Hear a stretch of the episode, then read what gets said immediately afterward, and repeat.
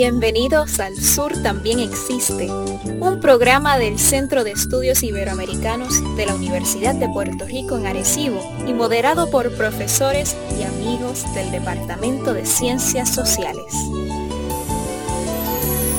El sur,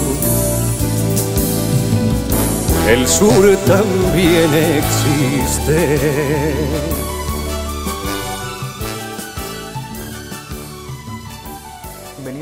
también existe. Este es su programa que como siempre se reúne para discutir diversos temas sobre el campo cultural, eh, académico, intelectual, latinoamericano, puertorriqueño, caribeño, etc. ¿no? Y en esta ocasión nos convoca el libro de la doctora Naida García Crespo, titulado Early Puerto Rican Cinema and Nation Building, una lectura obligatoria sobre los orígenes del cine en Puerto Rico y la cuestión nacional, identitaria y cultural en la isla de aquellos años y que recoge una investigación que amerita ser estudiada y analizada porque tiene un alto valor eh, académico.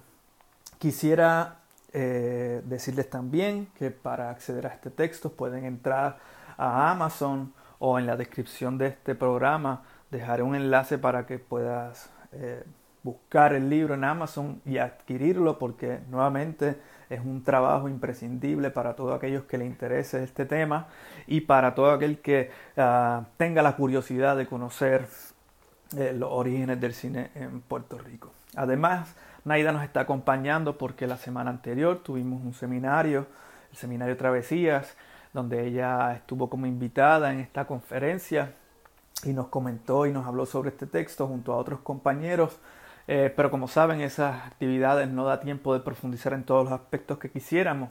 Y por eso pues la invitamos nuevamente para que conversáramos sobre aquellos puntos que se nos quedaron pendientes en aquella conversación. Y si usted quiere acceder a esa conferencia también puede en la descripción de este video ah, de este perdóname de este programa acceder al video de eh, la actividad anterior. Está bien nos acompaña además de Naida eh, el doctor José Rodríguez Vázquez, como siempre, el doctor Jaime Recolón y este su servidor, Gabriel Alemán. Eh, yo quisiera dejar a Jaime que introduzca la discusión porque eh, él estaba muy entusiasmado con este texto, hemos conversado con él, he conversado con él bastante y sé que tiene mucho que, que discutir y quisiera dar pues inmediatamente la oportunidad de que Jaime eh, abra este programa para que entonces Naida y todos los demás nos incorporemos a la discusión. Les agradezco, les agradezco a todos por acompañarnos y bueno, Jaime, eh, empezamos contigo. Cuentos, un ensayo eh, muy provocador que se llamó El País de Cuatro Pisos y que después incluso siguió más o menos en esa línea, publicando otras cosas que no necesariamente tenían un carácter eh, literario o por lo menos de ficción. Eh, entonces, eh, recuerdo que José Luis en aquella ocasión mencionó en tono celebratorio a los jóvenes que se estaban dedicando a hacer eh, historiografía en aquel momento, eh, estamos hablando probablemente de finales de los, no, yo creo que eh, mediados de los 70 o algo así. el recuerdo es bastante difuso, pero tengo bien presente las palabras de José Luis. Él dijo, los jóvenes historiadores por fin están haciendo buena historia. Yo creo que sería importante eh, mencionar que José Luis, además de escritor, había sido un estudioso mm, bastante serio sobre la literatura puertorriqueña. Había publicado un libro sobre eh, historia que, creo que era una tesis, ¿no? Eh, sobre la literatura puertorriqueña desde sus inicios hasta pues, el momento en que él estaba eh, publicando el trabajo. Eh, pero además había sido un militante político. Eh, en su juventud fue cofundador del Partido Comunista y em, esa militancia probablemente fue muy importante para que tuviera que exiliarse, sobre todo durante la época en que la cosa se puso difícil aquí en Puerto Rico con todas las disidencias, ¿verdad? Entonces, me parece que es importante tener ese trasfondo para poder entender por qué la celebración. Eh, yo creo que en el momento en que eh, se estaba produciendo la intervención de José Luis, estaba en boga eh, una historiografía que había convertido a mm, los sectores subordinados, pero principalmente a los trabajadores en su tema de reflexión eh, prioritario.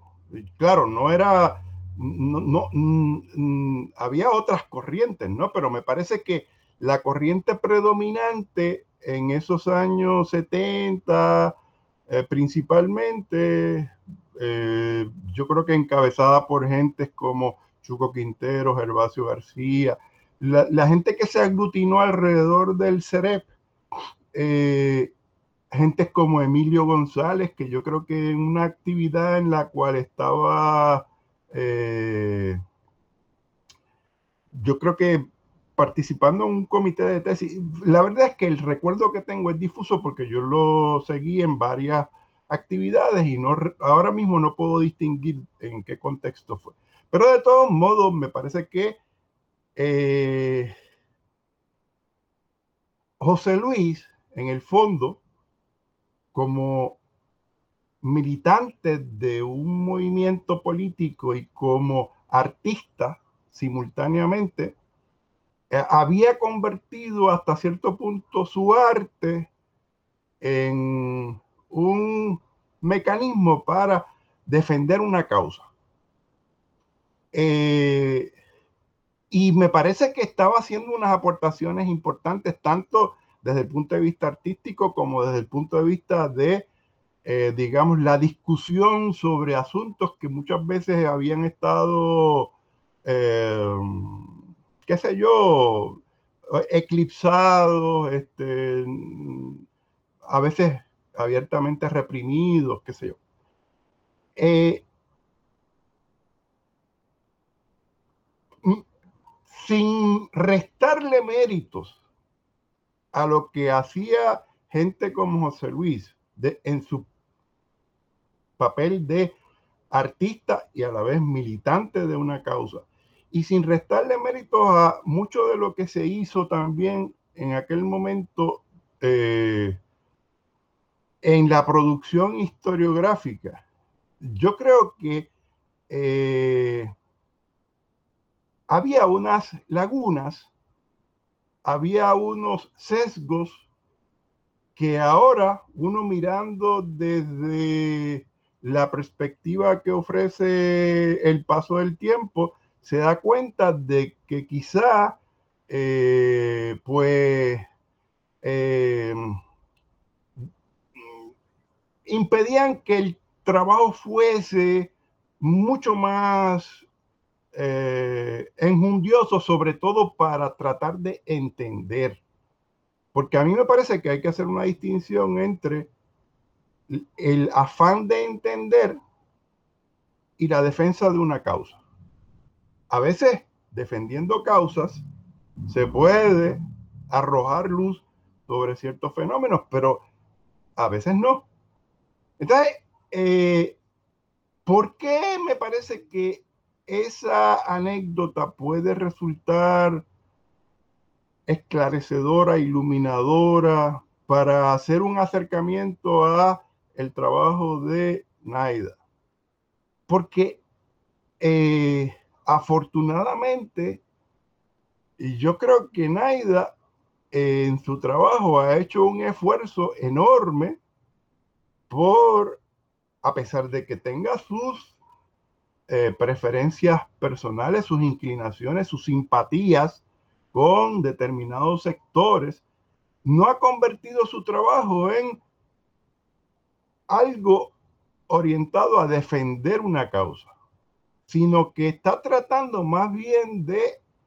Entonces, por ahí quisiera dejar una especie de signo de interrogación, ¿verdad? Porque eh, apunta hacia cómo entienden, cómo entiende por lo menos Naida, yo no sé si entienden otra gente también, me parece, me da la impresión de que ella está inscrita en una corriente eh, historiográfica, eh, pues que más o menos dentro de la cual se han definido eh, unos objetivos, unos criterios, sobre todo para mm, determinar qué es lo que se puede decir y qué es lo que no se puede decir con rigor, aceptable dentro de la disciplina, porque las disciplinas no son otra cosa que eso, ¿no?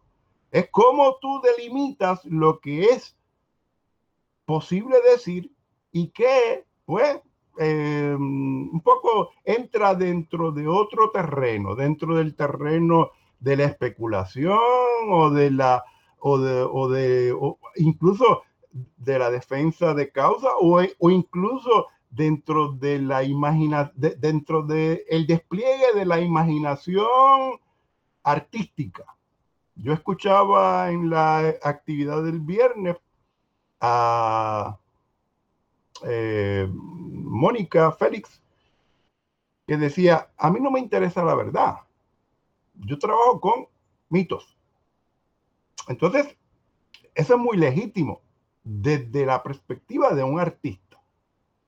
Pero me parece que sería importante hacer la distinción entre lo que es el trabajo de un artista y lo que me parece que es perfectamente legítimo que haga un artista y lo que hace la gente que eh, se dedica a tareas como eh, la historiografía.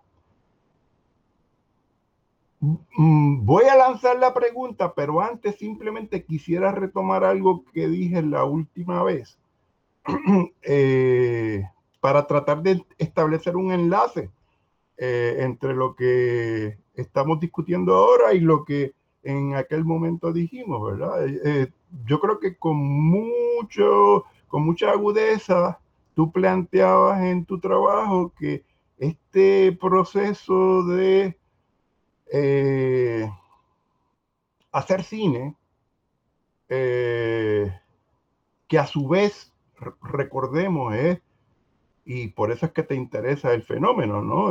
puede ser utilizado como un dispositivo cultural para contribuir a la formación de una identidad nacional y sobre todo para eh, contribuir a eh, el proceso de formación incluso de la nación, eh, que es un poco el término que utilizas tú de nation building, ¿verdad? Y entonces en ese proceso, esto es un proceso bien complejo, eh, que está, digamos, integrado por diversas instancias, la de la producción, la de eh, la circulación o la distribución del producto cinematográfico, la del consumo, y, e intervienen eh, para tratar de complejizar un poco el, eh, digamos, el esquema. intervienen distintos tipos de consideraciones cuando se hace una, una película. Eh, consideraciones artísticas a veces, consideraciones eh, políticas y obviamente consideraciones eh, económicas, sobre todo en una sociedad como la que vivimos, que donde pues casi todo lo que se hace, o yo estoy ya a punto de empezar a decir que todo lo que se hace, tiene el propósito de generar alguna ganancia, ¿verdad? Entonces, eh, me parece que las distintas las distintas fuerzas, los distintos sectores que intervienen en esas tres instancias, la producción, la distribución, eh, el, consumo del producto, ¿no? En el caso del cine, los espectadores. Eh, todos, y, en el esquema que traté de complejizar, ¿no? Eh, las consideraciones políticas, las consideraciones artísticas y las consideraciones económicas, en todos esos niveles, eh, en mayor o menor medida, se juega con la construcción de mitos y con las representaciones un tanto falseadas de muchas cosas eh, bueno, solamente hace falta eh, recordar cómo los, eh, los estudios les han construido prácticamente identidades totalmente falseadas a los grandes protagonistas, pues para tornarlos más atractivos o para ocultar ciertos aspectos así medio oscuros de sus existencias y, y así por el estilo, ¿no? Y entonces eh, los artistas incluso también, como decía Mónica, eh, con lo que muchas veces nutren sus productos es con mitos. Y los, me parece que los eh, consumidores, pues, con mucha frecuencia acuden eh, a, a, esos productos que yo creo que alguna, alguien ha caracterizado, sobre todo refiriéndose a la producción hollywoodense, como la fábrica de mitos, ¿verdad? La, fábrica de sueños. Eh, así que buscan probablemente es, no, no verdades, no verdades, sino sueños. Entonces, mm, mm, eh, después de, esta, de este largo rodeo, eh, mi pregunta iría dirigida a preguntar, bueno, ¿y cómo se ubica el historiador frente a todos esos procesos y frente a todos esos participantes en el proceso de producción de obras cinematográficas. Y entonces, eh, nada, me gustaría escucharte. Bueno, yo, yo creo que me hiciste muchas preguntas en una. Voy a Uno es medio truculento también. Lo que voy a hacer es que, primero, entiendo que me estabas preguntando sobre identidad y, la complejidad de discutir issues de identidad.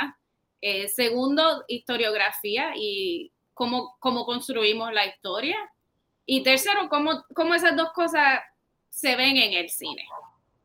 Y para la primera parte de identidad, eh, para mí eso es algo muy personal y ahora mismo va a ser como una confesión, porque yo creo que yo nunca le he dicho eso a mi mamá, pero para mí el estudio de, de, identidad empieza observándola a ella, que es una persona extremadamente, o sea, tiene una historia muy compleja. Eh, su mamá es americana, su papá es de las Marías, eh, se conocen en, estudiando para ser ministro bautista y ella nace en Estados Unidos, pero en muy temprana edad se muda a Colombia Ah, porque sus padres eran misioneros y vive los primeros años de su vida en Colombia, pero después se muda a Puerto Rico y vive el resto de su vida en Puerto Rico. Y se une al Partido Socialista y eventualmente pues se vuelven independentistas, ¿verdad? Más, más, del, más del PIB que del Partido Socialista. Y yo, y yo crezco en esto, en ese reguero. Eh, y entender cómo, si tú lo vieras en papel, mi mamá probablemente no sería la persona que tú crees que es, ¿verdad? De una madre americana y, y creciendo con un ministro bautista en una familia, ¿verdad? Muy religiosa tú no pensarías que es alguien que va a terminar siendo parte del Partido Socialista, ¿verdad? Eh, eh, esas cosas como que no, no van juntas. Y entender que cómo las personas construyen su identidad es más complejo que quizá los labels que tú le puedas poner a alguien, es lo que me llevó a, a pensar en cómo es exactamente que Puerto Rico llega a ser Puerto Rico, cómo es que lo que nosotros conocemos como cultura popular llega a ser cultura popular, eh, cuáles son esos caminos que toman y, cuáles son las contradicciones que nos, llevan a llegar a, ese punto. En términos de, historiografía, también voy a usar una anécdota para entender cómo llego a donde llego. yo me acuerdo que cuando salió La Nación Postmortem de, de Carlos Pavón, yo me acuerdo antes de leerlo, pensar que yo tenía que odiar ese libro. Pensar que ese libro era malo y que él había hecho algo horrible. Pero entonces, cuando yo por fin leo el libro, me encanta. Yo digo, eh, me, encanta este estudio, me, me, encanta lo que él está diciendo, me gusta que por fin veo a alguien que está usando notas al calce, que yo digo, puedo ir a un sitio a buscar lo que él me está diciendo que está ahí, que puedo hacer esa referencia y eventualmente cojo un curso con él en la universidad y aprendo mucho de, cómo se crean historias a través de estudiar historia o de crear historia, ¿verdad? La, historia ficticia y la historia pues son a veces parte de lo mismo y ese acercamiento hacia la historia continúa en mis estudios graduados con la que termina siendo mi, mi, advisor de, mi tesis, eh, Ramona Carey, que también me empuja a pensar en esas cosas, en cómo es que a través de la historia se crean narrativas sobre qué pasó y sobre lo que la gente es y cómo esas cosas se ajustan a, los eventos que realmente sucedieron y cómo la narrativa sobre esos eventos afecta como nosotros los construimos años después.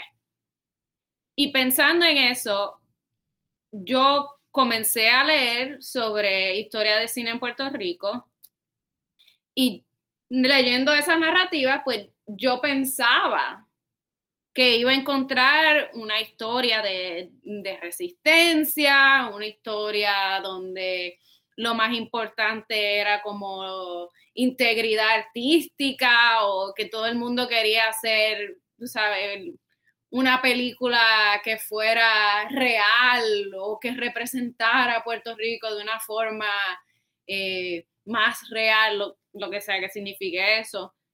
Y cuando yo me pongo a hacer mi investigación, yo descubro que, que quizás eso no, que aunque quizás esa es la historia que me gustaría encontrar, no era la historia que estaba encontrando.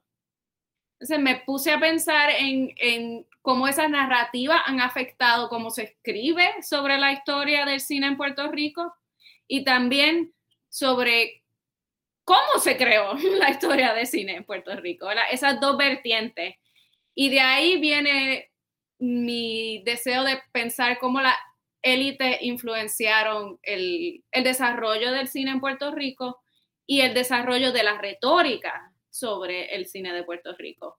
Y eso termina siendo los dos frentes que yo discuto en mi libro. En una parte es la retórica, cómo está la gente hablando sobre el evento, y en otra parte, pues, ¿cuál es el evento? ¿Qué fue lo que pasó? ¿Y cómo podemos saber que eso pasó? Espero que todo eso que dije haya contestado tu pregunta.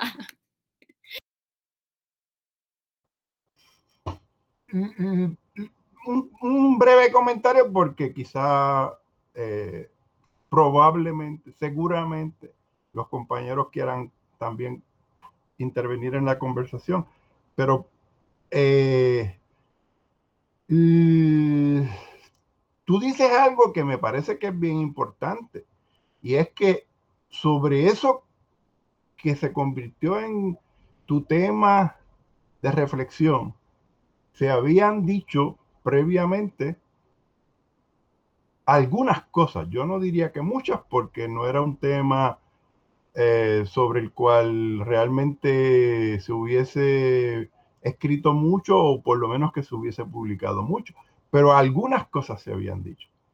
Y los, los, los que participaron en los procesos eh, también habían dicho cosas eh, sobre sí mismos, eh, también habían, yo creo que, enfatizado ciertos aspectos de, por ejemplo, las tramas, por qué es importante para los puertorriqueños esta película, ese tipo de cosas. Y me parece que hay un empeño muy valioso. Yo creo que esa sería una de las cosas que yo destacaría eh, en tu investigación por eh, tratar de corroborar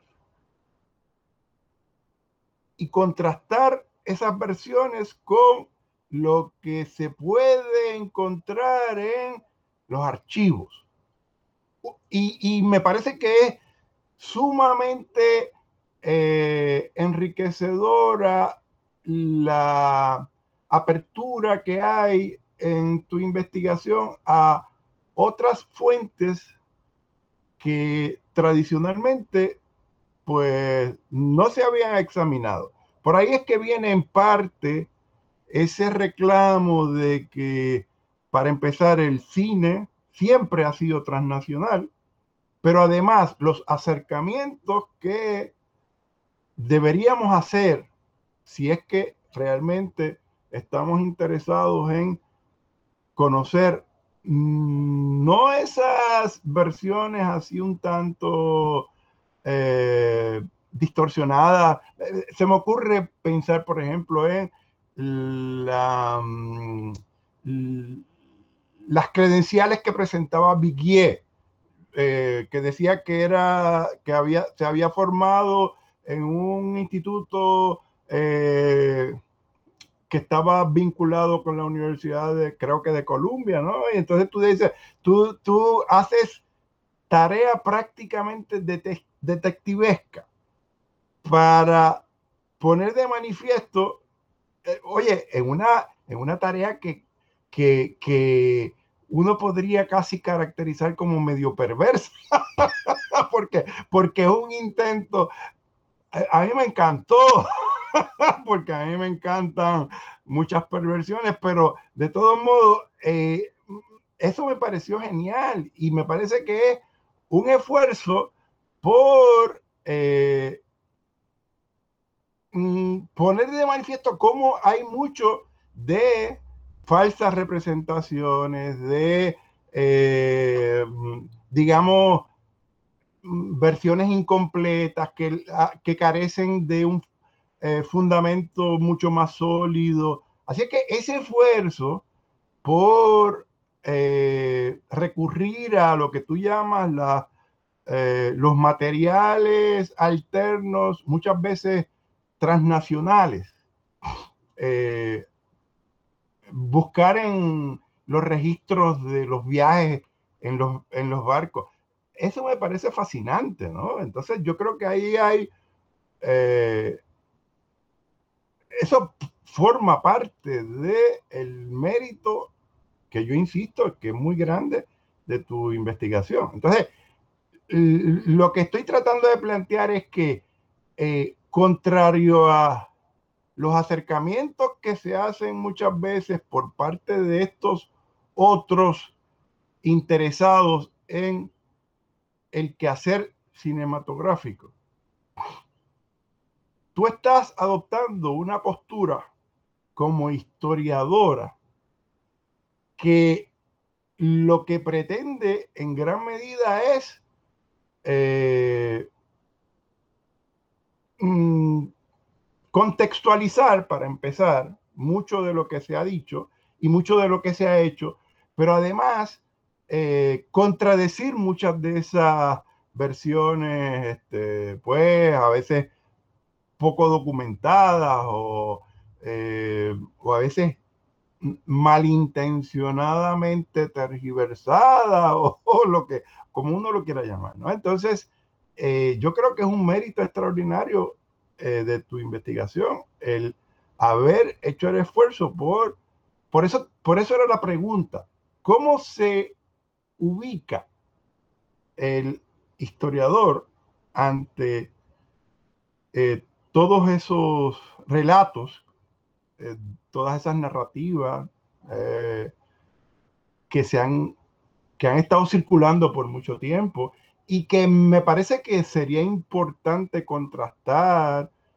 Eh, bueno, a, mí me parece que, por ejemplo, hubo gente que hicieron cosas muy buenas. Eh, yo estaba leyendo, gracias a la sugerencia de Gabriel, lo que había hecho Silvia previamente, pero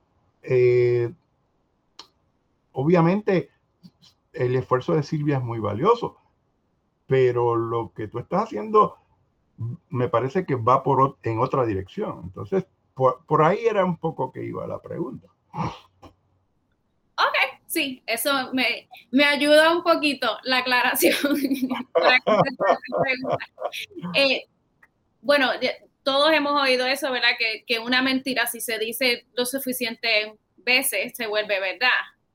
Y, en cierta forma, no es que fueran mentiras, es que eran, eran cuentos que se habían dicho muchas veces y la gente seguía diciendo sin necesariamente corroborar que los hechos fueran ciertos. Y en parte porque se basaba en la mayoría de, de, lo que se había escrito sobre el cine en Puerto Rico, se basaba en una entrevista que se le había hecho a Rafael Colorado cuando él ya tenía eh, como 60 o 70 años y pues tú no te vas a acordar de los detalles y te vas a acordar de cosas que no pasaron o de las cosas que no pasaron realmente. Así que yo no, yo no lo culpo a él, obviamente, porque pues, recuerdos son recuerdos. Y, tampoco culpo a los historiadores por haber creído en, en esa historia pero yo sé lo suficiente sobre cómo funciona la memoria como para saber que no puedo confiar en ella. Um, y de ahí viene mi interés. Y como veo que, que lo que se cuenta es básicamente lo mismo, una y otra vez, uno empieza a dudar, ¿verdad? Porque no, no puede ser que todo el mundo esté de acuerdo en algo y que algo ocurrió de la misma forma. Y como en muchas ocasiones no podía conseguir la fuente, no sabía cuál era la fuente, de dónde había salido este hecho que todo el mundo tomaba como hecho, eh, con excepción de, de Kino García, quien documenta absolutamente todo lo que encuentra y, te da la referencia y te dice dónde buscar y yo lo aprecio mucho y aprecio mucho su trabajo por haber hecho todo pues ese recuento del archivo que hizo, que es muy grande y muy, muy valioso. Um, pues yo quería saber que, primero, que ese cuento era cierto, ¿verdad? Yo, yo no tenía razón para dudar que el cuento era cierto, pero quería ver de dónde había salido el cuento. Y mientras me voy a buscar de dónde está saliendo este cuento, descubro, bueno, quizás el cuento no es exactamente como se ha narrado. Um, y de ahí, entonces empiezo a buscar aún más fuentes. Eh, tuve la suerte de que para el tiempo en que yo estaba haciendo mis estudios graduados, eh, Ancestry.com había salido. Y fue una ayuda increíble poder encontrar todo tipo de documentos que antes se me hubieran hecho mucho más difícil conseguirlo, como estos records de, de viajes de bote, por ejemplo, eh, porque logro conseguir récords de, de botes de, Nueva York, de Cuba, de México, de Puerto Rico, eh, que antes quizás eso me hubiera tomado décadas poder hacer ese trabajo, pero que ahora como tenía estas fuentes electrónicas se me hizo mucho más fácil y corroborar la historia que la gente cuenta, Porque tú puedes decir que hiciste eso en el 14, pero el récord del viaje me dice que lo hiciste en el 12 o, en el 16. Y de ahí tú vas haciendo el recuento. Bueno, pues esta persona se, se, acordó que lo hizo en el 14, pero realmente lo hizo en el 16. O esta persona cree que tenía este tipo de, de mecanismo, que tenía este tipo de cámara, pero realmente tenía este otro tipo. Como sucede con, con, la cámara de, de Luis Pío, que algunas personas estaban diciendo, no, no, no, era una cámara de Lumière, era, era francesa, no la había sacado de Estados Unidos. Pero las películas que están enseñando son películas de Edison que no hubieran podido enseñar en una cámara de Lumière. Esos que parecen insignificantes, detalles insignificantes, terminan cambiando la historia, ¿verdad? Porque la persona no fue a donde tú crees que fue, fue a otro sitio. Y en ese otro sitio se pudo haber encontrado con otra persona. y yo hago conjeturas, por supuesto, también, porque hay cosas que simplemente el, archivo no, no, contiene o no tiene todavía, o no todavía, perdón, no tiene ya, porque desaparecieron por alguna razón o eh, nunca fueron grabadas y siempre va a haber que hacer alguna conjetura. De, pero si la haces diciendo que es una conjetura, quizás no se vuelve parte del mito y otras personas pueden decir, bueno, no, eso no fue exactamente lo que pasó, ¿verdad? Porque lo que yo quiero es que se siga estudiando y que otra gente vea esas cosas que yo digo, bueno, yo realmente no sé qué pasó aquí o qué pasó allá y tomen eso como un punto de partida para otra investigación, ¿verdad? Para añadir aún más a, este archivo, a este recuento histórico.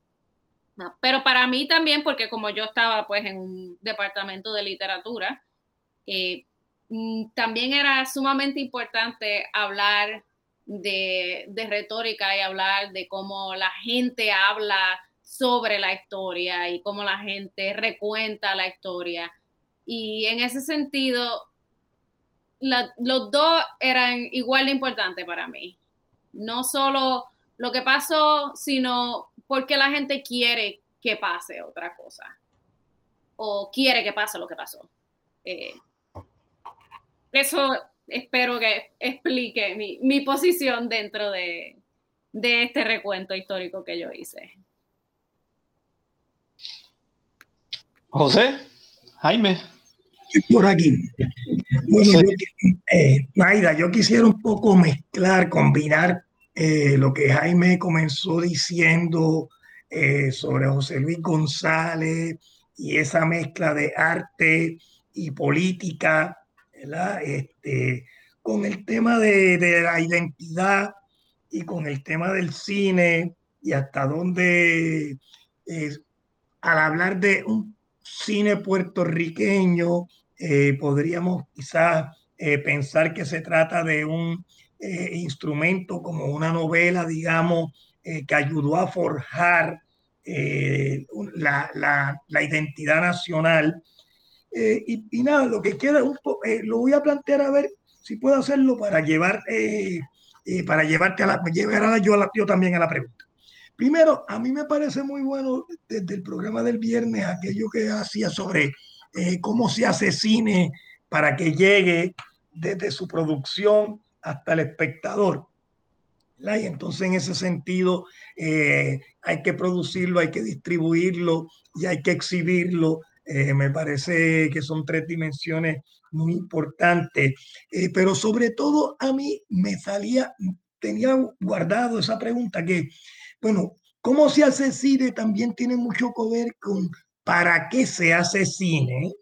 Es decir, ¿qué, qué pretendo al hacer cine? Y ahorita Jaime comentaba por ahí, y creo que tú retomabas, bueno, que sería distinto decir que se hace cine para educar que decir que se hace cine para entretener, que decir que se hace cine para convencer o reclutar eh, adeptos a una determinada visión de mundo, eh, o decir que se hace cine para ganar dinero. Entonces creo que hay ahí cuatro que no están, no necesariamente son incompatibles una, una para, un para qué una, con, con el otro, ¿verdad? Pero me llama la, la, atención esa distinción. Por el otro lado, hace, hace, hace hacer cine eh, y hacer identidad. Estábamos comentando de la, la construcción, la identidad como construida.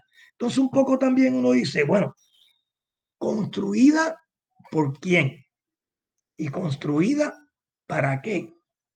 Eh. Entonces, eh, me gustaría también como que elaboraras por ahí. Se puede decir que el llamado cine puertorriqueño formó parte de un proyecto de toma de conciencia pues, de las élites, de la identidad, es decir, el cine como un instrumento desde donde se podía expresar la identidad y concientizar al espectador de su identidad.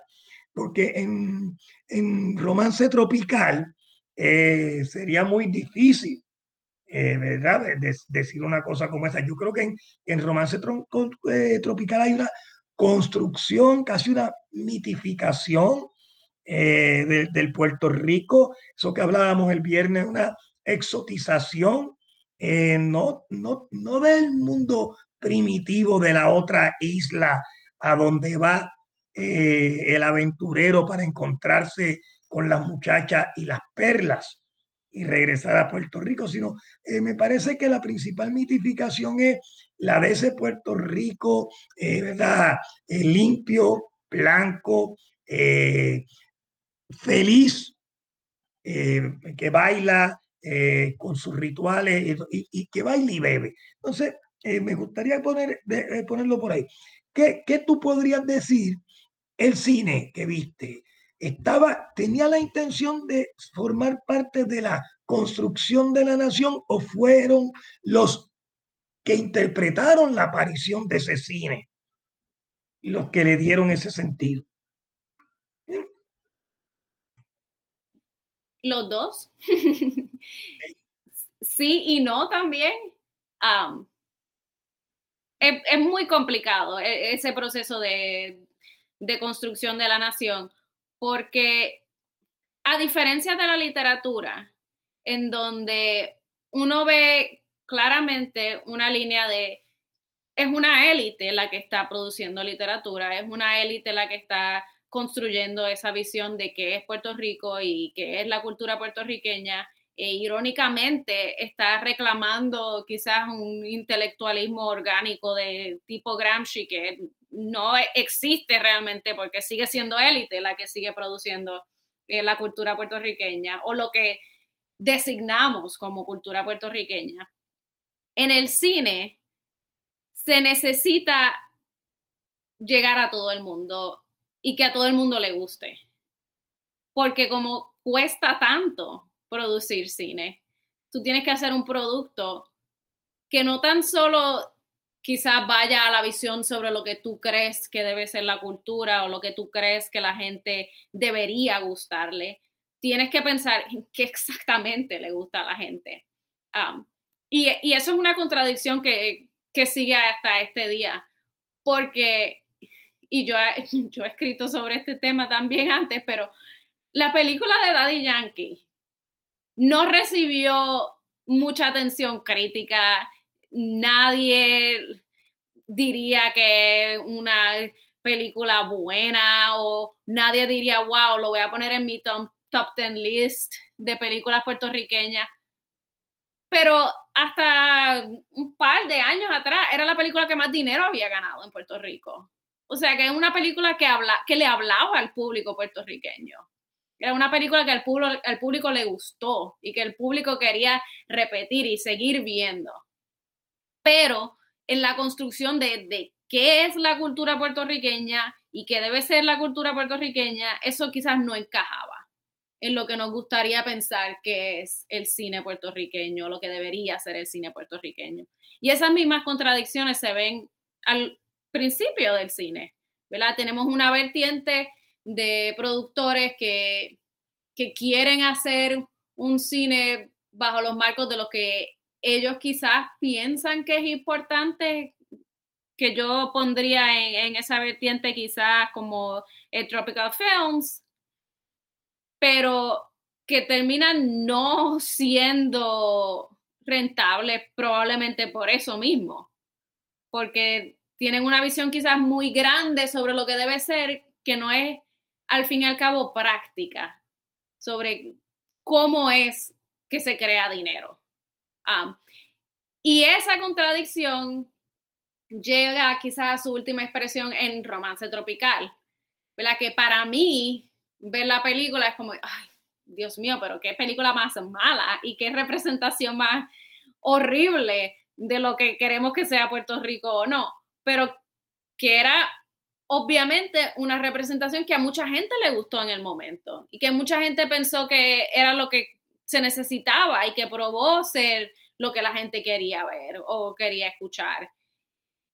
Y esas dos vertientes, esas dos contradicciones sobre lo que una élite cultural, intelectual quiere versus lo que vende o lo que logra distribuirse en otros mercados o lo que logra exhibirse en muchos teatros, es una parte integral de hacer cine. Y es una parte integral de hacer nación.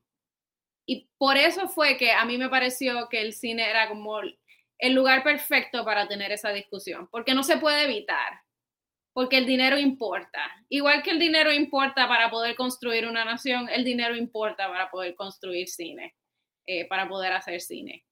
Y de ahí es que, que viene ese interés de entender esas dos fuerzas o no quiero hacer una dicotomía entre como que el pueblo y la élite, porque me parece que eso es imposible, pero como esa es la retórica de que hay estos dos bandos, eh, en el cine se destruye.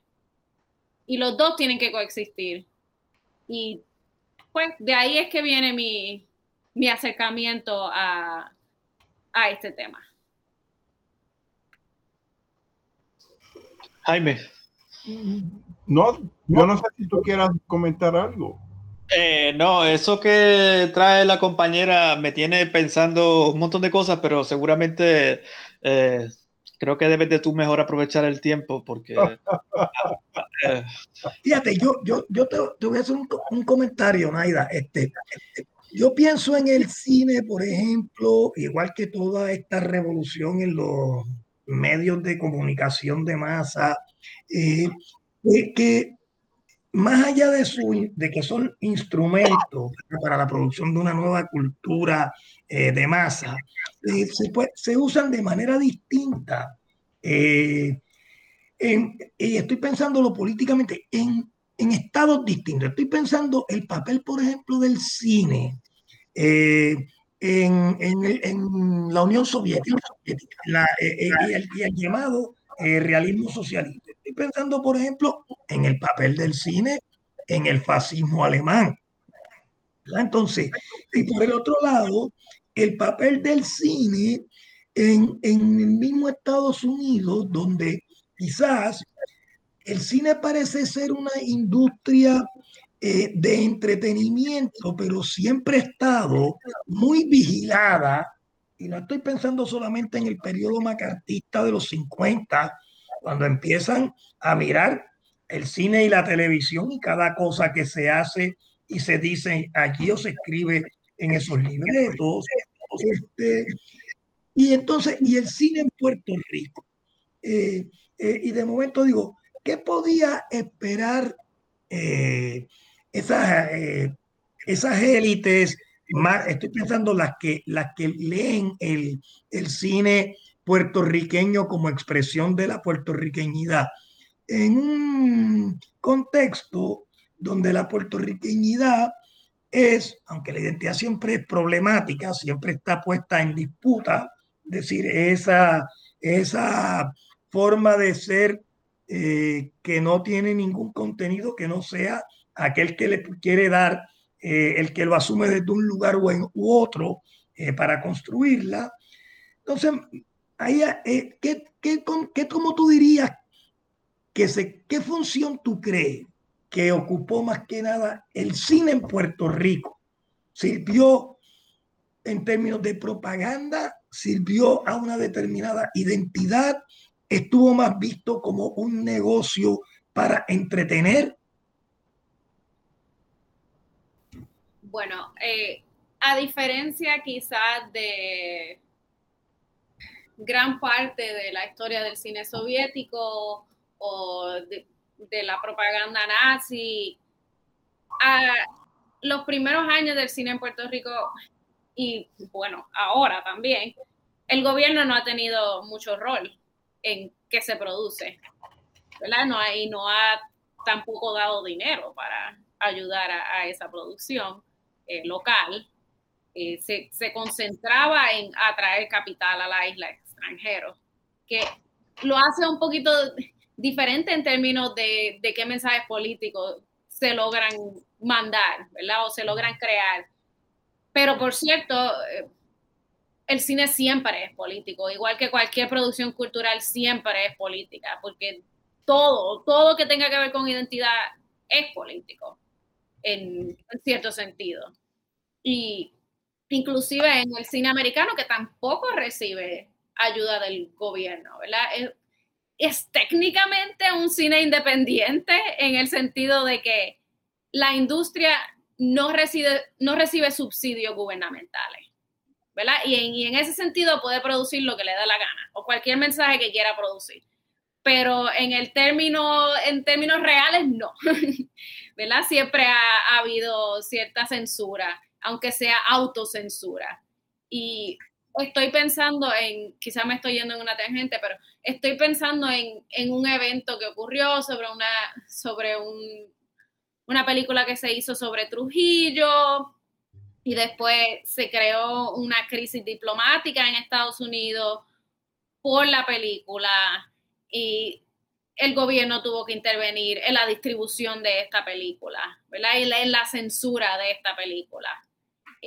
Precisamente por, porque tanta gente ve cine, ¿verdad? Por eso es tan problemático.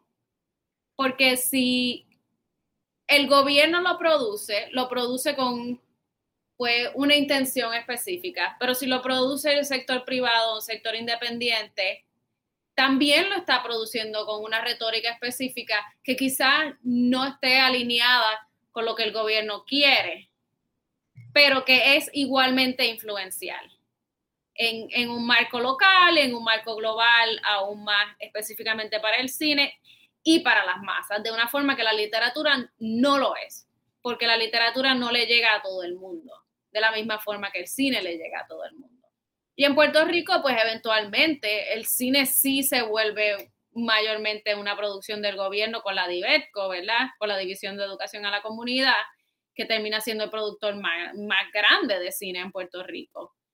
Y que a veces lo miramos como sin cuestionarnos exactamente cuál era el propósito y de dónde estaba viniendo este dinero. Eh, y de dónde estaba viniendo toda esta fuente cultural que después celebramos.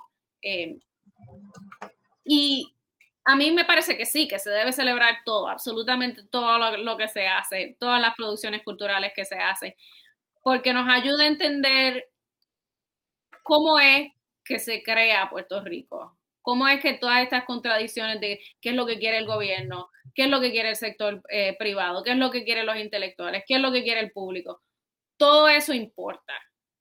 Y al fin y al cabo termina creando qué, cuáles son las expectativas sobre qué debe ser el cine, cuáles son las expectativas sobre lo que debe ser el cine puertorriqueño, qué es cine bueno, qué es cine malo, eh, qué es cine educativo, eh, en qué contexto es bueno tener cine educativo y en qué contexto no, eh, qué es lo que le gusta al público.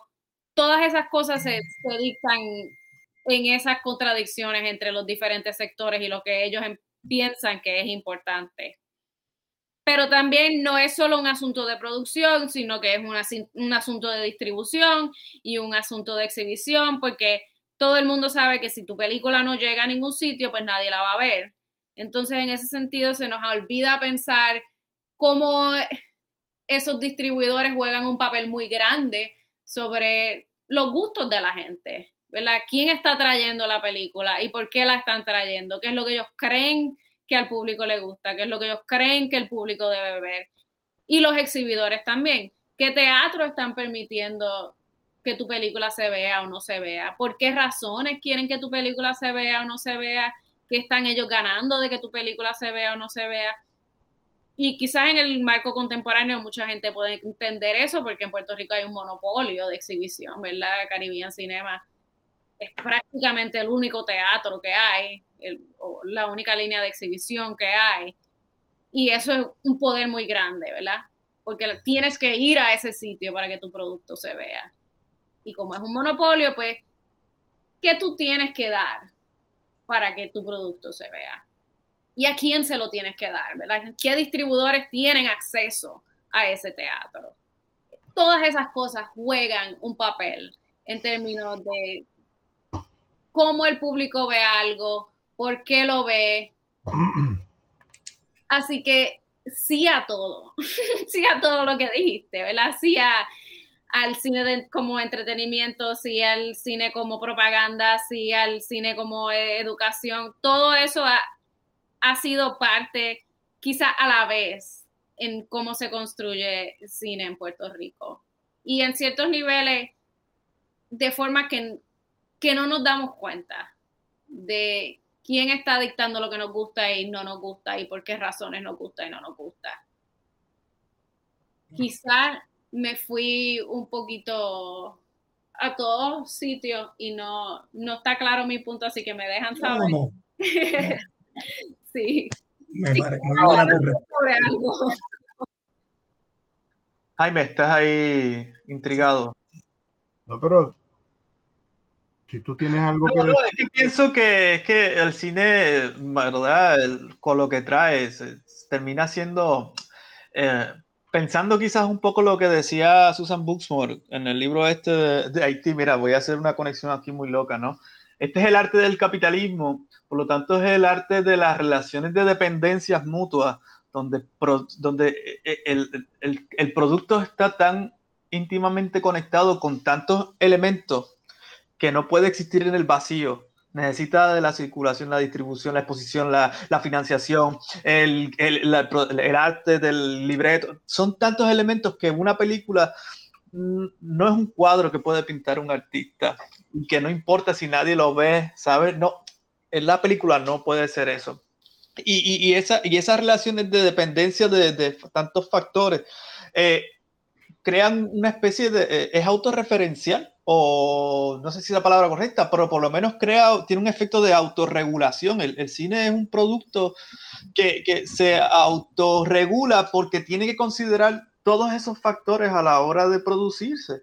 Eh, eh, y si se sale de esos registros, fracasará, ¿me entiendes? Y eso me parece a mí que es sumamente llamativo porque es un, es un, eh, no sé si otras formas de arte tienen esa capacidad. ¿Me, sigue? Eh, lo hace único eh, como, expresión artística y por lo tanto recuerdo un poco a, dos autores, tres autores, ¿no? ¿Cómo se...? De Leo y con la cuestión autor, con la cuestión del de Leo y las contradicciones en el capitalismo y también pienso en, este autor, eh, el economista uh, Schumpeter, ¿no? Eh, que, que, creía que el capitalismo se destruía porque, por, por, su éxito tan avasallador, ¿no? Donde la propia revolución de las clases dominantes y ese espíritu revolucionario terminaba siendo revolucionario de sí mismo. El cine tiene esa capacidad de, de de criticar y al mismo tiempo consolidar en, el, en, el, mismo, en, su mismo circuito, ¿no? Eh, y eso me parece a mí muy interesante porque, eh, eh, nuevamente, tiene ese, estoy aquí diciendo cuatro cosas que, tiene ese efecto de ser, pues eso, autorregulado, ¿no? Auto, eh, absorbe todo, lo, lo, lo, digiere, lo incorpora y sigue ahí como una bestia transformando eso en su propio metabolismo. Eh, y, destruyendo élites y consolidando nuevas élites y ahí mismo, ¿no? Eh, y construyendo identidades y destruyendo esas mismas identidades que construye y renovándolas. Me parece a mí muy interesante el cine estadounidense, como tú bien decías, eh, que el cine de Hollywood es muy propagandístico y al mismo tiempo muy crítico de su propaganda. Y hay mucho cine mainstream que tiene unos señalamientos muy críticos y muy, eh, si se quiere, hasta de izquierda y, y, y reivindicativos, ¿sabes? Eh, pero al mismo tiempo siempre suavizado por la propia lógica del cine, ¿no? Por esa propia lógica del consumidor y por esa mercantilización del producto cultural. Y eso siempre termina siendo, ¿verdad? Creando eh, una forma de arte, no sé, que es un producto cultural o, un producto comercial incómodo pero tolerable, no sé. Y, y por ahí. Algo interesante que mencionaste ah, era, y que era precisamente algo que yo estaba tratando de decir en mi libro, es que como se requiere tanto dinero para producir cine, siempre es una élite la que lo está produciendo, produciendo, perdón. Pero siempre es, lo están produciendo para las masas, porque como necesitas recaudar el dinero, siempre lo estás produciendo para todo el mundo en vez de para tu in-group. Para tu grupo exclusivo. Y esa contradicción, esa dicotomía sobre lo que se está produciendo, está creando la masa a la misma vez que la está negando, ¿verdad? Le está negando la voz de producirse a sí misma y la, sigue produciendo eh, constantemente. Y eso es lo que pasa en la historia del cine puertorriqueño. Siempre es una élite la que está produciendo, pero está produciendo diciendo que está produciendo a la masa. No sé si sí, sí, a lo que a lo que me No, yo incluso creo, Naida, que ahí hay tema interesante. ¿Qué es lo que dice el que lo, el que lo hace? Que es distinto a qué es lo que entiende el que lo escucha. Entonces hay una, una interacción muy interesante que, que, evita también hacer cualquier simplismo de decir, eh, cuando uno dice, ah, ese cine hace propaganda. Bueno, eh, habría que ver, eh, y, lo que hace es manipular al espectador. Habría que, yo creo que le da, esa teoría le daría demasiado poder a, digamos, al instrumento y, al, y, a, y a los propietarios o al que lo hace, y convertiría al espectador en un mero ente pasivo eh, que no trae un instrumental cultural para leer de una determinada manera lo que tú le presentas. yo creo que sí, en la cultura de masa eh, y sobre todo la, que tiene que ver con estos grandes instrumentos como el cine, que es, como tú planteas muy bien, costosísimo. Entonces, eh, lo que se hace allí se plantea desde allí se dice desde allí, se puede recibir y se puede eh, procesar de distintas maneras por los espectadores y los distintos tipos de espectadores eh, que asisten a esa, nueva, a esa nueva cultura de masa. Yo creo que ahí hay un, margen muy interesante para evitar los simplismos, ¿verdad? Que sería, esto es un acto de propaganda que va dirigido a, a, a, hacer un proselitismo de determinada visión. Sí puede estar, pero también habría que ver cómo lo recibe. Eh, habría que dar un ahí para esas eh, formas que, que de alguna manera yo, yo siempre recordaba un concepto que a mí me gustaba para que se produzcan las tretas del débil. Es decir, eh, la autoridad manda un mensaje, pero el que la lee puede transformarla de muchas maneras. yo creo que puede hasta recibirlo y resignificarlo a través de la ironía, a través del cinismo, a través de la broma o del chiste. Y hay un margen muy interesante, muy interesante que me llama la atención. Sí, sí, eh, eh, es bien curioso. me quedé con esa, la de Palés. Ahora que Naida dice, Naida dice que requiere mucho recursos. Habíamos estado hablando de Palés, eh, tanto que había hecho el viernes, un poco, eh, yo creo que Jaime iba planteando el viernes que cuidado, que es distinto, como Naida, como tú estabas diciendo, es distinto al Palés que escribe su poema o que escribe su ensayo y lo publica en el periódico, a el Palés guionista que está dentro de un proyecto eh, que no puede controlar totalmente. Eh, ¿Qué le pedían? ¿Qué cosa? ¿Para qué lo invitaron a ser de guionista? Mira, tenemos, tenemos este proyecto y queremos que tú seas más o menos el que escribas el guion, pero no hay ahí, eh, con eso lo que quiero decir es, yo no diría que el mensaje que puede tener, por ejemplo, romance tropical es exactamente lo que piensa Paris. Creo, creo que como tú dices allí, eh, hay toda una industria que va en busca también de, de sacar eh, dinero y de entretener. Eh, y, y Palés hizo el trabajo por el que se le pagó, que es distinto a cuando escribe su novela o su poesía o su ensayo, que, que donde la autoría es prácticamente exclusiva. yo soy el autor que pongo mi nombre en eso que digo y llevo unas claras intenciones conscientes y unas expresiones inconscientes que se ponen de manifiesto en, ese, eh, en, en, esa expresión, en ese escrito que, que, que. Entonces yo creo que hay también un tema que el viernes planteamos, hasta dónde está Palés allí en la película o no, y creo que, eh, bueno, sí, está, el nombre de Palet, que es el guionista, eh, pero había algo que tú planteabas, sí, sí, pero la película no es del guionista. La película tiene eh, muchos, eh, muchas fuerzas combinándose para poder producir cine y tiene una clara intención que tiene el cine, que es la de poder producir un ingreso para costear la producción me parece que eso es muy interesante.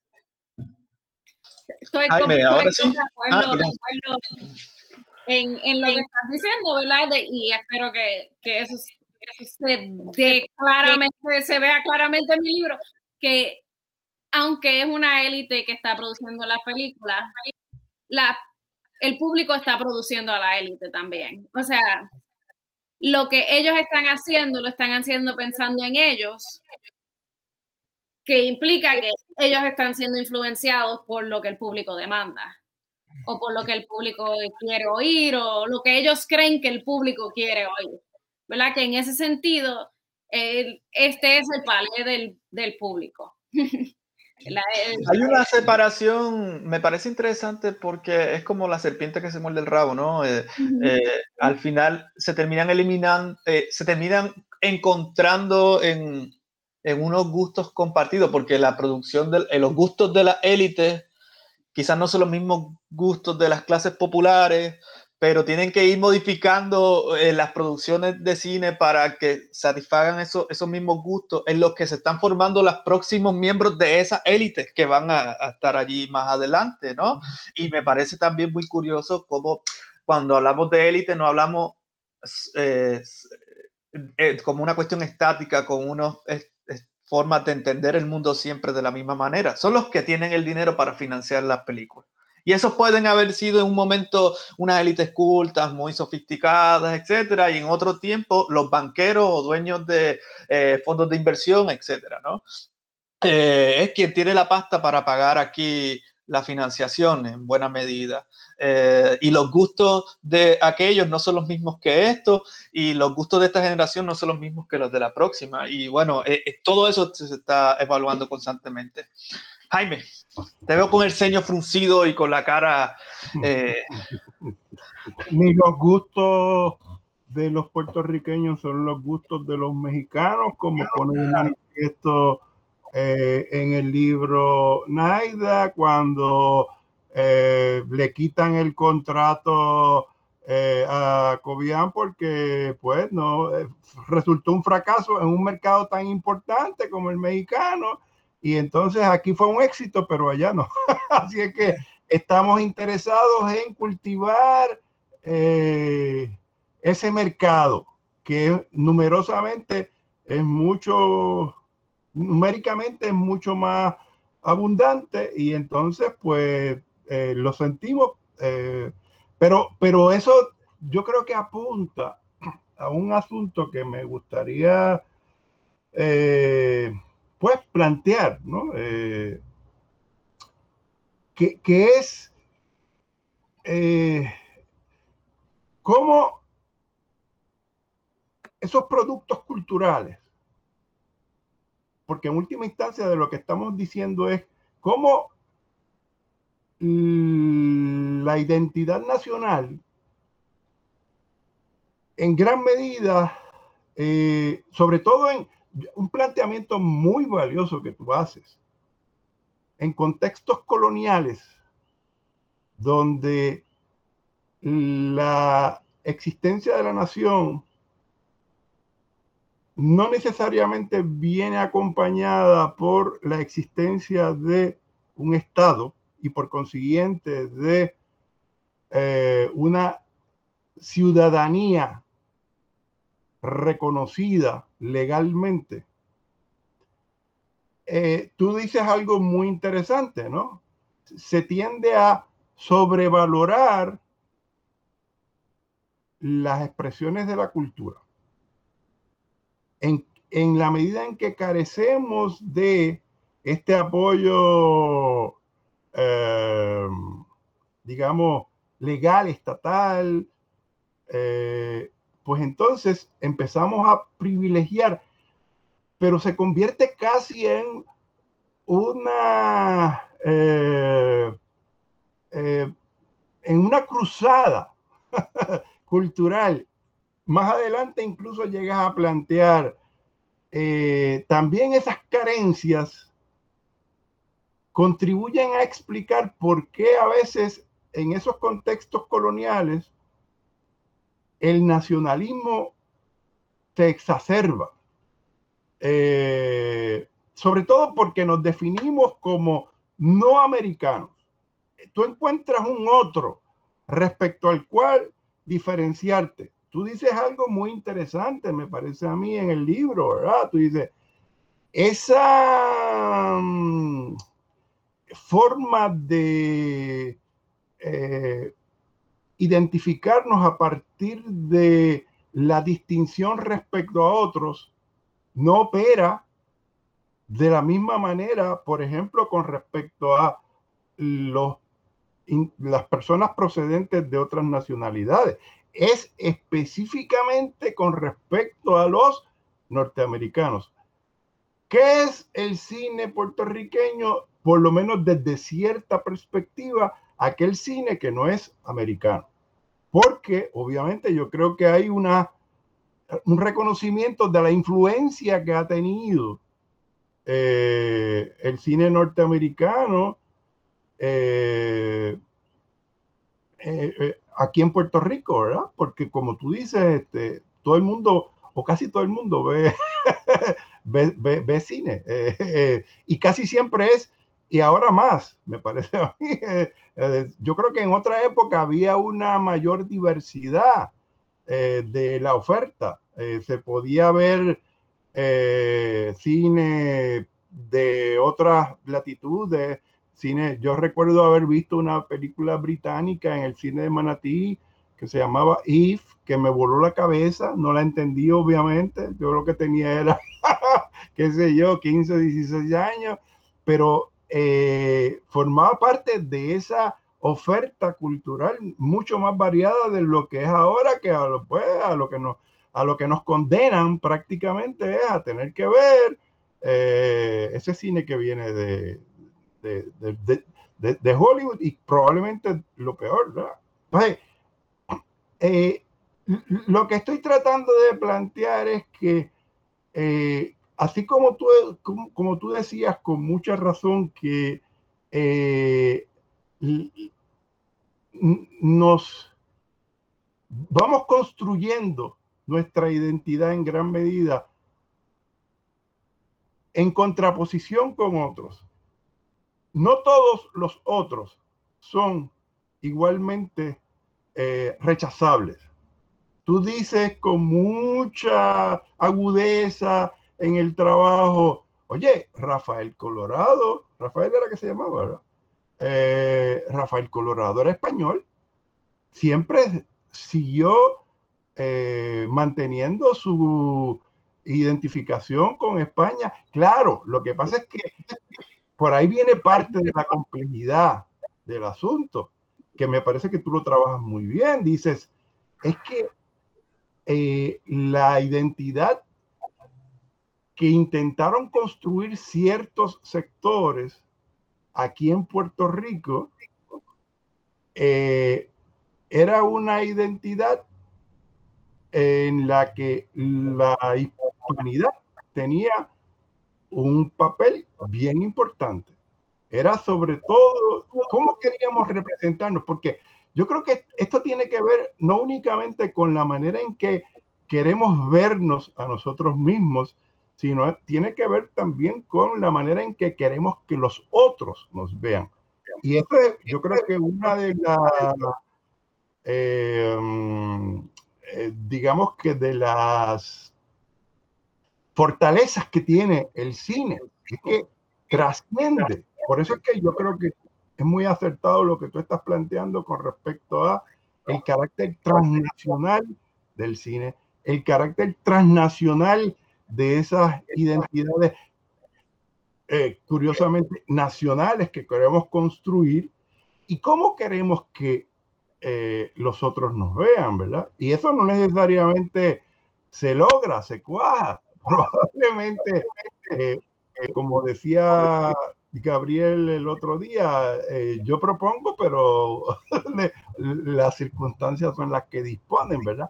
Ahora, nada, me, parece muy interesante ese, ese señalamiento que tú haces sobre cómo el rechazo a los otros no es, no tiene la misma intensidad y a veces ni siquiera es rechazo, es que nos apropiamos de esa otredad. Eh, yo creo que incluso eso tú lo planteas también muy eh, agudamente al principio, como eh, con Jennifer López, nacida y criada en los Estados Unidos, con eh, Benicio del Toro.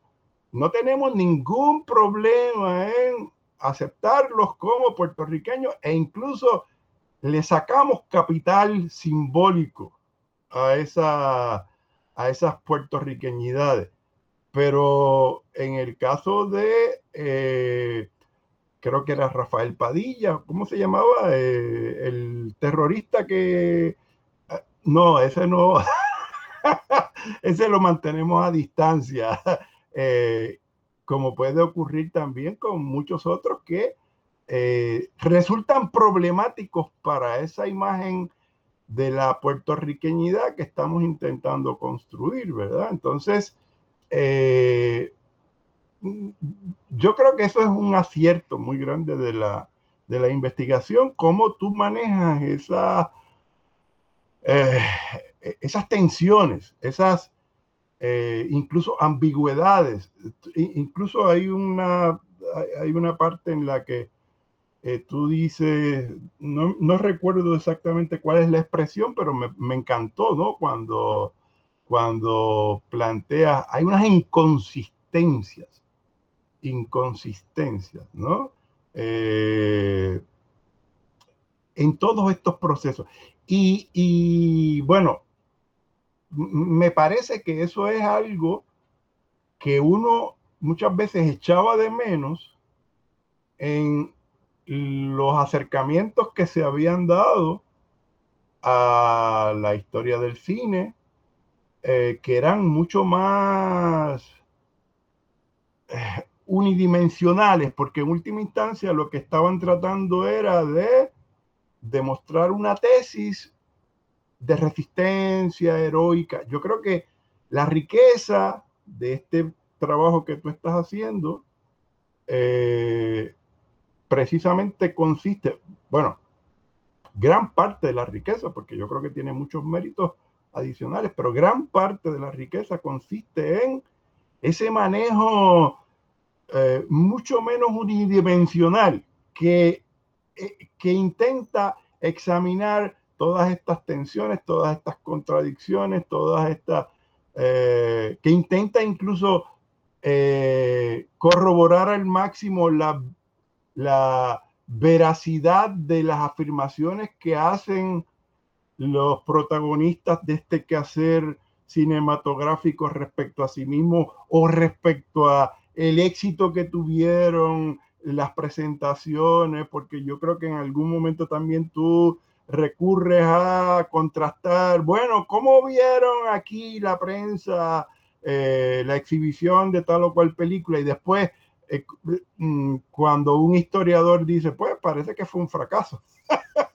Pero lo que pasa es que yo creo que ahí intervienen esos motivos inconfesados de los que estamos hablando, de los, por ejemplo, publicistas, de los promotores, de los distribuidores que quieren eh, proyectar una imagen eh, muy positiva de eh, la experiencia de la, de la exhibición frente a, y, e incluso de la calidad del producto, porque intervienen yo creo que muchas cosas, ¿no? No solamente es, claro, yo creo que esto también eh, haría necesario hacer una referencia, aunque sea breve, a algo que también me parece que es una aportación bien interesante, y es que tú estás eh, recreando elementos de esa historia del cine, pero de una manera indirecta. No tenemos acceso a las películas. Entonces, ¿de qué dependemos? Un poco lo que tú dices, yo no recuerdo muy bien el término, pero es algo así como eh, mm, trabajar con ausencias o... Eh, no, no recuerdo exactamente el término, pero es eso, son ausencias. No tenemos esos materiales. Pero ¿cómo podemos llegar a enterarnos de primero, ¿de qué, de, qué, de, qué trataba la película? Con el problema de que a veces después la película, ¿no? como vimos en el caso de Romance Tropical, pues no coincidía exactamente con el guion y qué sé yo. ¿Y, ¿Y, cómo lo recibió la gente? Pues dependemos un poco de las reseñas y a veces las reseñas son eh, están encontradas, ¿verdad? Como ocurre con el caso ese de Pello Casiano, era como se llamaba, el que decía, no, es que para nada yo me veo representado por esa película. Eh, así es que me parece que eh, también eso hay que tomarlo en consideración. Eh, los distintos Mm, digamos, contextos nacionales, probablemente reciban el producto de manera diferente, a pesar de que hay un elemento aparentemente unificador, que es la utilización del español como elemento identitario, y entonces pensamos que ya con eso es suficiente para seducir a los distintos públicos, pero como ocurre en ese ejemplo que tú estás destacando en el libro, no, necesariamente. Eh, eh, eh, eso por un lado, pero me parece que también la cuestión de mm, las diferencias en cuanto a los gustos. Yo creo que hay, tú dices, los productores y los distribuidores van construyendo los gustos de las personas. Sí, pero hasta cierto punto. Yo creo que hay, eh, me parece que tú misma en el libro mencionas cómo gentes como Canales y como Llorens eh, reaccionaban de manera bastante airada, iracunda contra esa vulgaridad de las producciones que nos están llegando a principios de siglo, de buena parte de esa producción este, eh, procedente sobre todo de los Estados Unidos. Entonces yo creo que eh, no es uniforme eh, la, la, recepción. Un último, un último comentario. Eh, tú destacas en el trabajo que, como estaba diciendo Gabriel, eh, en la medida en que el cine siempre ha sido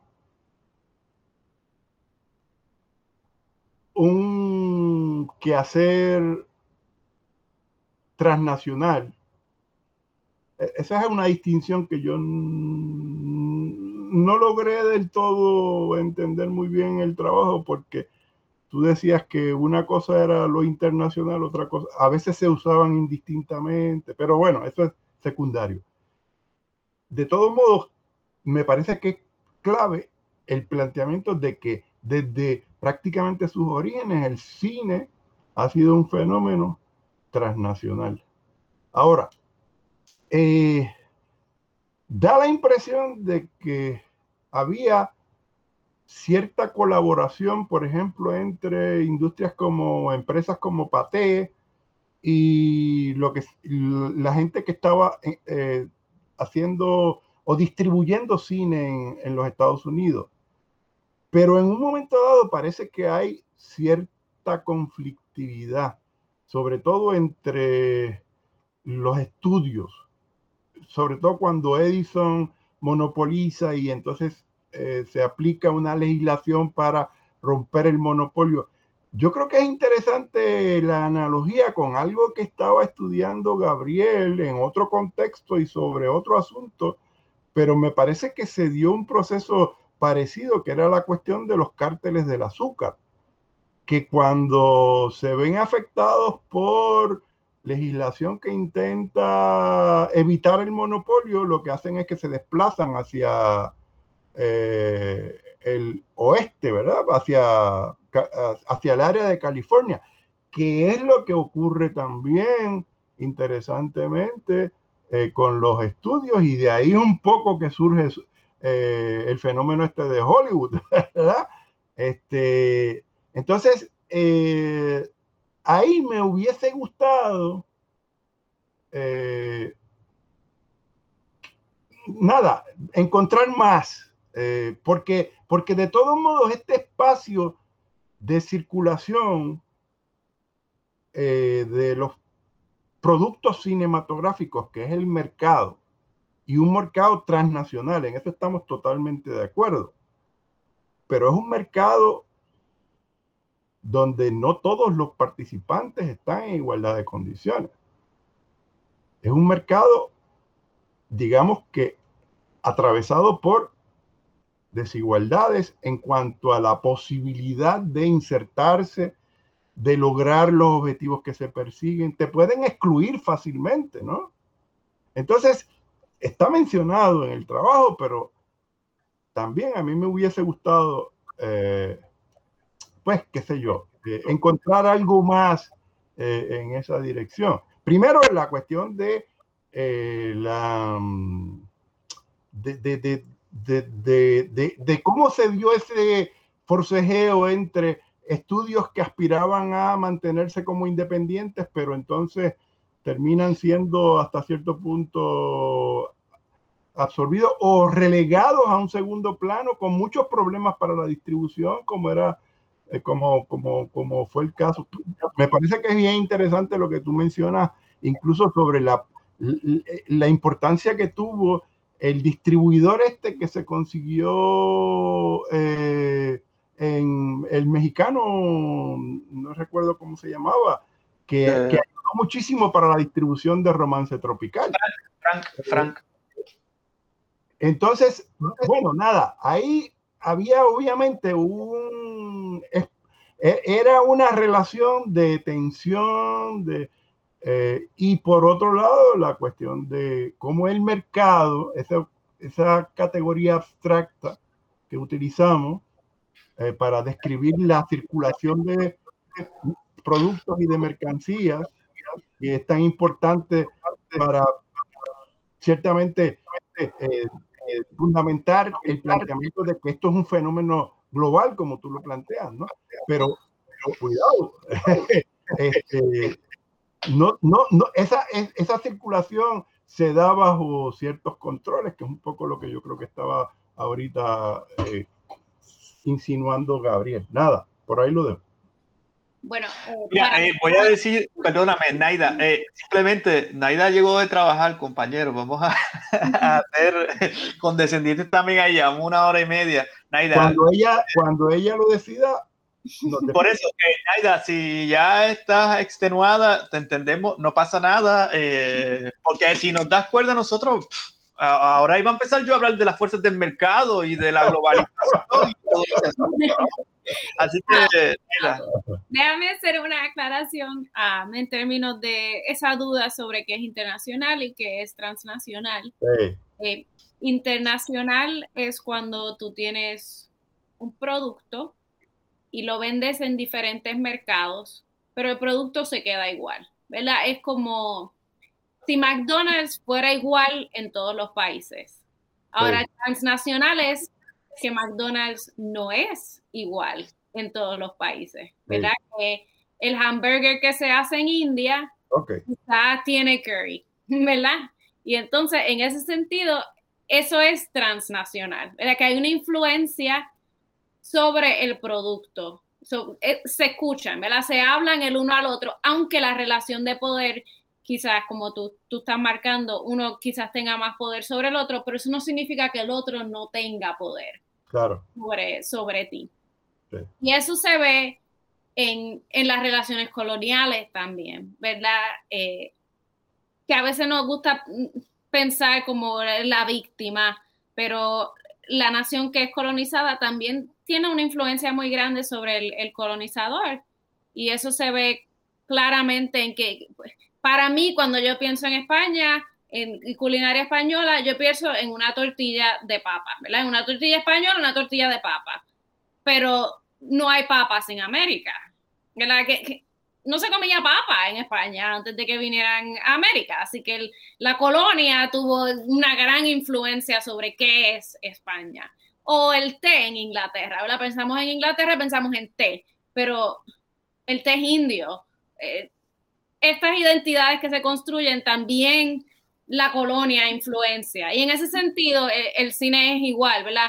Hollywood, quizás el, el, gran colonizador imaginario, también es influenciado por todos estos mercados que viene a, colonizar y inclusive cine que pensamos como que es la antítesis de Hollywood, quizás como eh, la, nueva ola francesa, es precisamente todo sobre Hollywood, sobre hablar sobre Hollywood.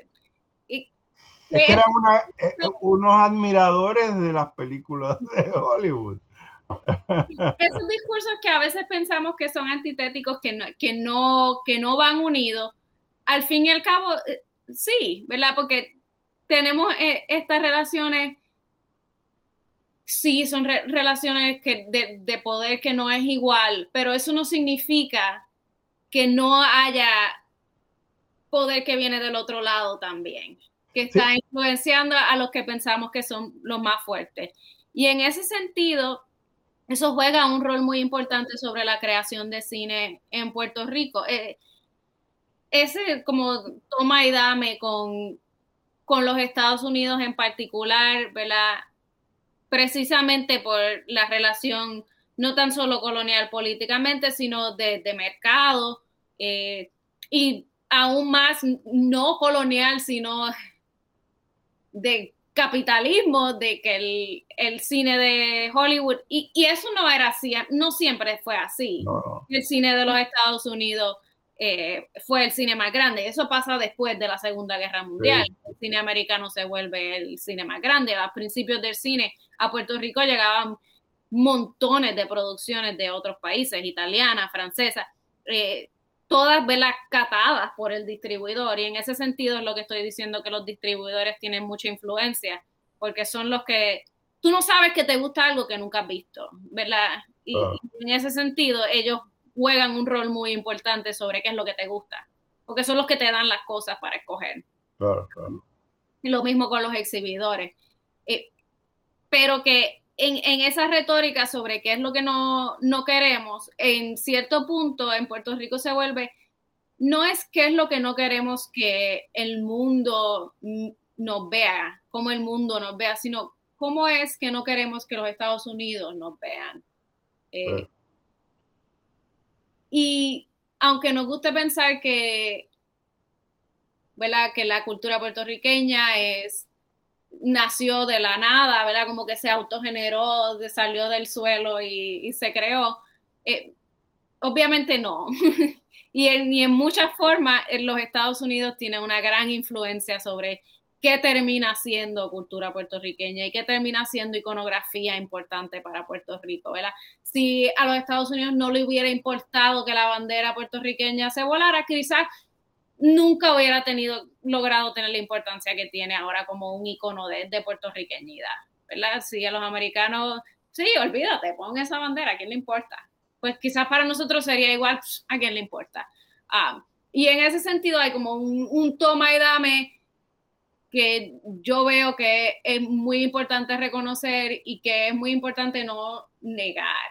Y, y, en cierto sentido, el cine puertorriqueño no existiría si no hubiera cine americano, en términos de, de capital, pero también en términos de, de influencia, de quién es el que está viniendo aquí, quién es el que está viniendo a, atraer máquinas, quién es el que está trayendo la tecnología, quién es el que está trayendo eh, infraestructura. Eh, pues, hacer esa oposición no es realista, porque si no están esas cosas, no se puede producir. Pero eso no significa que Puerto Rico no tenga una influencia sobre qué es lo que está haciendo Estados Unidos y qué es lo que está haciendo Estados Unidos no solo en cuanto a Puerto Rico, sino en cuanto a Estados Unidos.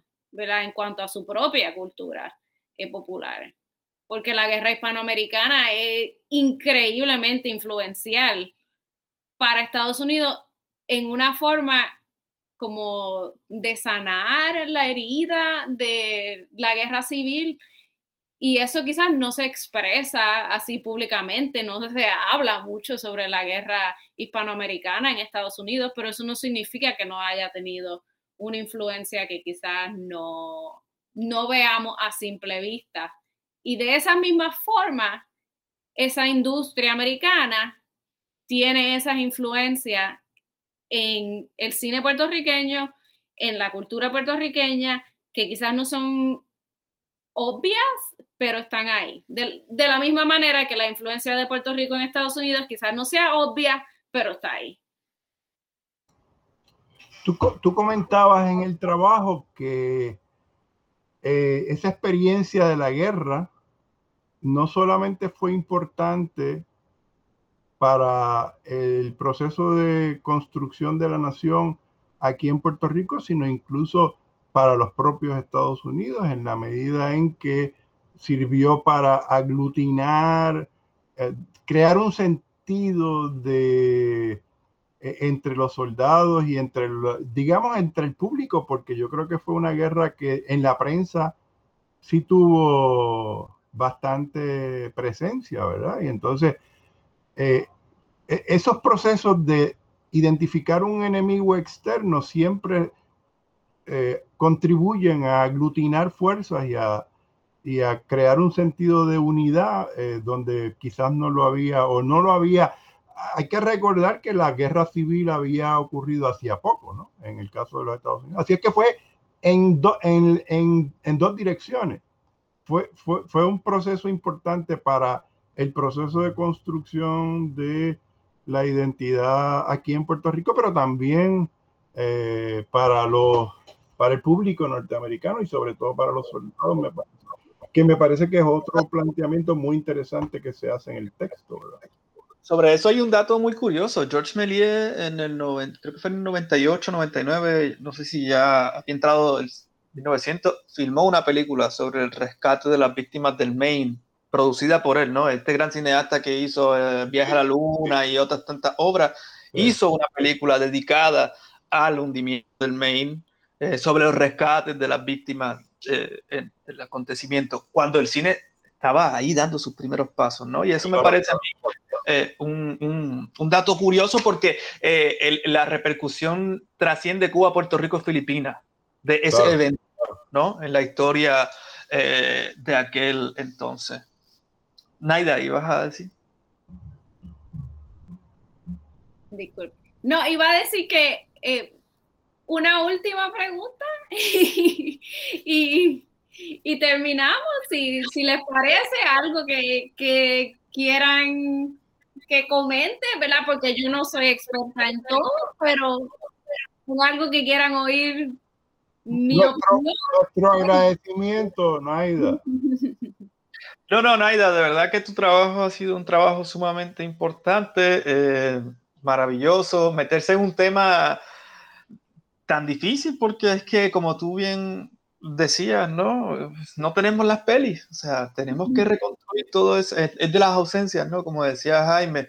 Eh, y, y, es revelador y apasionante descubrir este arte tan, tan maravilloso y tan maldito a la vez por las mismas razones que tú has expresado eh, aquí. Y, bueno, eh, que como bien un poco insinuaba Jaime también por otro lado, eh, entrar en estos territorios requiere unas vacunaciones espirituales que te permitan transitar esas enfermedades que son los nacionalismos, los fanatismos, la verdad, que, pueden rápidamente contaminar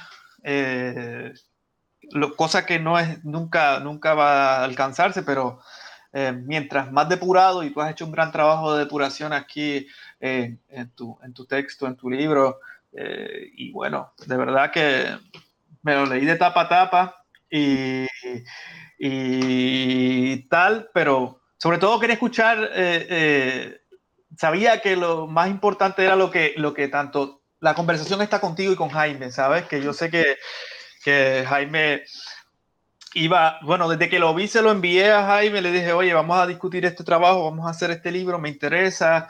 Eh, y bueno, no nos ha defraudado ni un poco, todo lo contrario, ha sido eh, excelente. Yo quiero rogar al público que nos disculpe si los problemas con el sonido un poco en la grabación, eh, pero independientemente de eso, este, el contenido de esta conversación es maravilloso, pero más maravilloso es conseguir el libro de Naida, buscarlo, leerlo eh, y entender todavía mayor profundidad eh, este tema. Así que nada, Jaime, José. Naida, me uno, ¿verdad? muchas gracias por estar el viernes, sacar de tu tiempo y sacar de tu tiempo hoy también para esta conversación que un poco Jaime, eh, con muy buen ojo, captó que faltó el viernes, a pesar de que hablamos tres horas. Este, y obviamente si faltó, ¿verdad? Eh, y felicitarte por ese esfuerzo. Eh, habría que pensar, lo sugiero, la posibilidad de que ese libro se traduzca al español.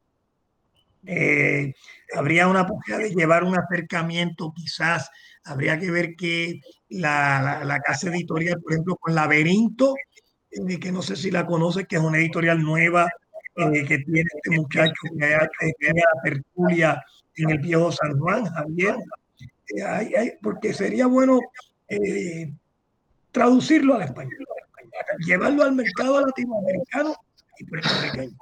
Ya nosotros habíamos hablado sobre este tema. Lamentablemente el capitalismo me, me está amarrando en ese issue porque los derechos de no permiten traducir hasta ciertos años.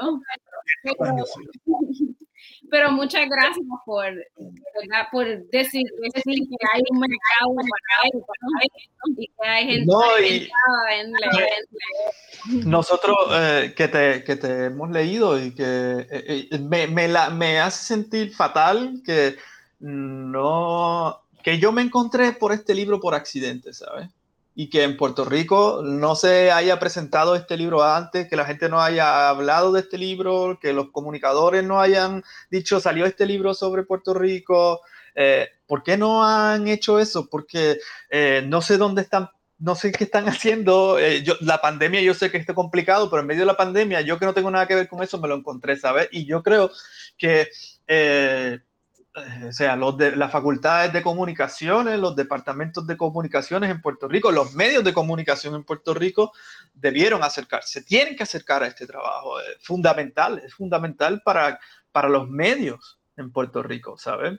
Eh, hemos hecho aquí un esfuerzo un poco nosotros de dejarle saber a, al Departamento de Comunicación de OPR Arecibo, invitamos gente de otros lugares, un poco tratando de hacer ahí no sé qué cosa, pero, ¿verdad? Somos un centro eh, que, que más limitado y que el espacio deberían ser esta gente que debería, pues, haber traído su trabajo mucho antes que nosotros, pero, pero somos fuimos los primeros en ese sentido y también está bien. Así que nada.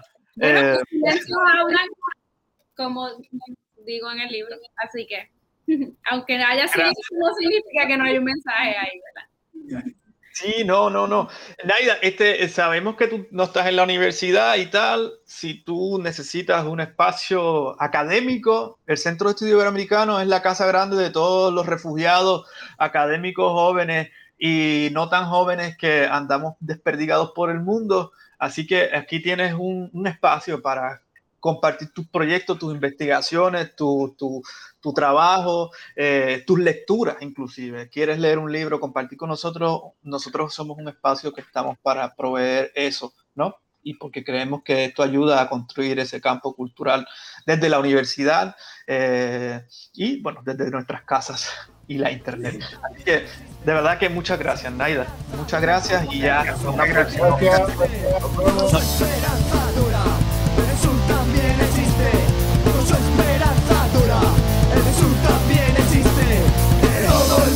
sepa que el sur también existe. Que todo el mundo sepa que el sur también existe.